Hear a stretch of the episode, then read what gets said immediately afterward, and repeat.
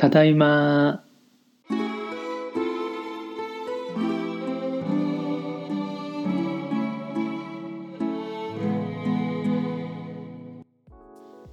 皆さん、おかえり、はくよです。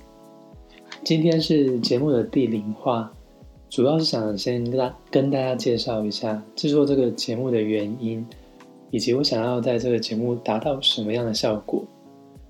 那目前我是在日本的公司上班，那我们公司在台湾也有分社，也有协力厂商。在跟这些同事接触以后，我才开始去了解说，哦，原来在台湾有通过日文检定，会日文的人真的比我想象中真的多了太多太多了。所以在嗯去年年底吧，我加入了一个日文绘画练习的那一群。在群组面真的发现，真的是高手如云，有非常非常多的人是自学，通过自学哦，然后呃 N 万的测试合格，所以这些人在文法啊以及单字量啊，比我这个不学无术的人真的厉害太多了。但是啊，真的讲得出口，能够沟通无碍的，我我猜啊，总人数或许应该要砍半。所以我很希望能够帮助大家从口说。从发音去着手练习。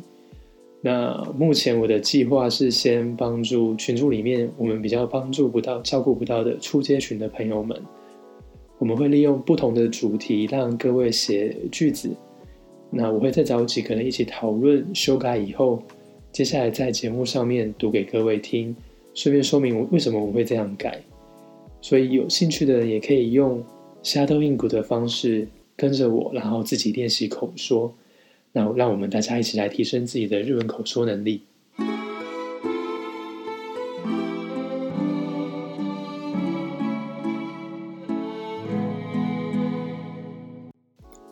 那关于节目流程，一开始是 z b u y a k 就是以我目前在日本生活，无论是食衣住行啦、职场文化、日本文化，还有自己遇到的事情，跟大家进行分享。那第二单元就是希望能够跟大家互动，我很希望能够跟大家一起把这个节目变成一个互动性的节目，所以无论是一开始提到的，就大家的文章修改以及朗读，或者是在收到大家的留言呐、来信呐、呃询问呐、建议，我也会在第二单元中进行回复。所以如果在接下来有机会的话，或许我也可以找一些访客进行访谈。让大家能够知道日本人在想什么，或者是其他人是怎么练习日文、练习口说的。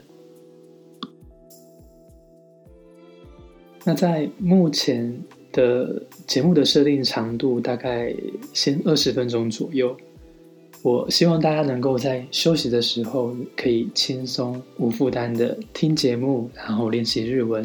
所以这个也是这个节目名称的由来，还有一开始为什么要用。ただいま、おかえり当做开场的原因。那今天的节目就到这里。お疲れ様でした。また次のポッドキャスト。拜拜。